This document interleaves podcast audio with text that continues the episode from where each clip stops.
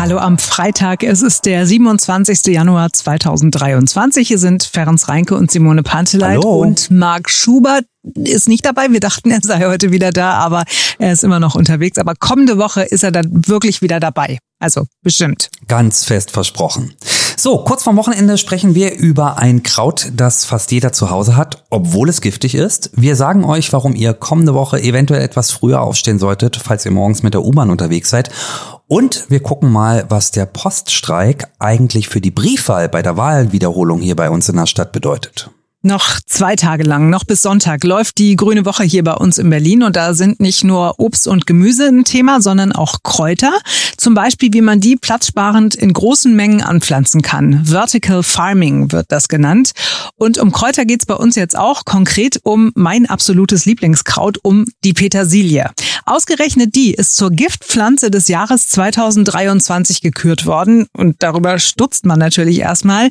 Und deshalb haben wir unseren Berlin-Reporter Christian Fuchs in die Spur geschickt mit der Frage, was bitte macht Petersilie denn giftig? Ja, wir haben uns natürlich gedacht, wenn das jemand weiß, dann weiß man das natürlich hier. Die spätischen Baumschulen gibt es seit über 300 Jahren. Und natürlich gibt's hier auch einen Kräutergarten. Da ist natürlich Thymian, Rosmarin und natürlich gibt's da auch Petersilie. Ähm, die Frage an Holger Zahn, er ist der Geschäftsführer, äh, warum ist sie denn jetzt nun eigentlich giftig? Na, es gibt viele, viele Pflanzen, die zum Teil giftig sind. Entweder die Blätter oder die Früchte oder die Samen. Und bei der Petersilie ist es so, dass die Samen giftig sind, aber nicht die Blätter. Mhm. Aber die Samen entwickeln sich erst im zweiten Standjahr. Und dann äh, sollte man äh, auch nicht unbedingt so viel von diesen Blättern essen, weil sich dort auch das giftige Öl Apiol einlagert. Deshalb eigentlich nur immer im ersten Standjahr. Okay, das weiß man ja tatsächlich nicht. Aber muss ich jetzt auf irgendwas achten, wenn ich jetzt Petersilie kaufe? Die also käuflich erwerblich ist, die Petersilie, die ist eigentlich einjährig immer. Andere wird gar nicht vermarktet. Es ist nur, wenn man sie im Garten hat, dann sollte man nicht so viel von den zweijährigen Pflanzen essen, weil die dann eben schon Einlagerung haben dieses Giftstoffes. Ja, was passiert denn, wenn ich da jetzt trotzdem eine Menge von esse? Und vor allen Dingen, wie viel Kilo muss ich denn davon essen? Naja, es äh, passiert nichts, wenn man die Blätter isst, dass man gleich tot umfällt. Es ist sogar so, dass in der früheren Zeit die Petersilie genommen wurde als Anregungsmittel für den Mann. Also das war, hat eine, Afro, eine aphrodierende Wirkung. Der Mann wurde also reger. Und bei der Frau ist es so, dass die Menstruation angeregt wurde. Und äh, wenn dann die Frauen aber zu viel genommen haben, könnte es auch tödlich enden. Mhm. Also diese beiden Sachen sollte man berücksichtigen. Holla die Waldfee. Also, äh, da denkt man hier so Petersilie, Mensch, mache ich mir mal auf einen Salat oder so. Ganz so einfach ist es dann am Ende also doch nicht. Ja, da hat man einen Garten, kocht sehr gerne und man erfährt doch immer noch wieder was Neues.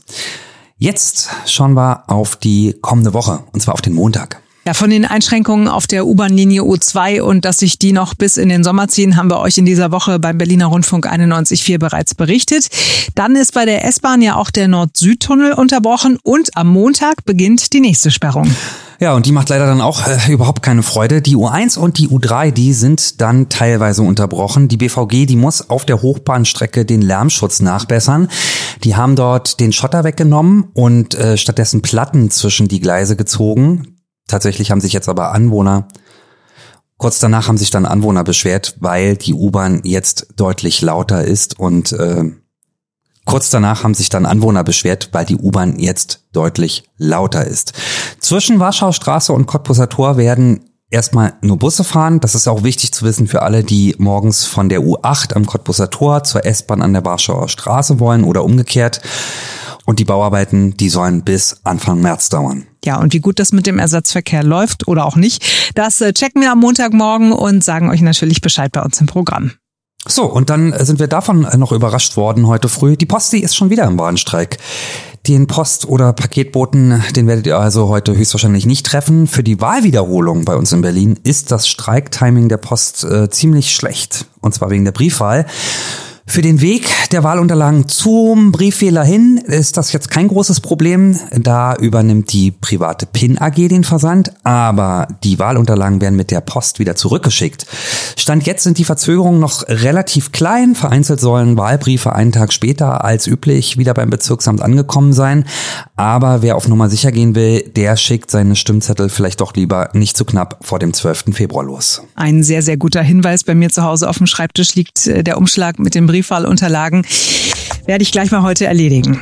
So, das war's. Morgen ist ein neuer Tag, aber morgen ist äh, Wochenende. Das gönnen wir uns genauso wie euch und deshalb hören wir uns am Montag wieder.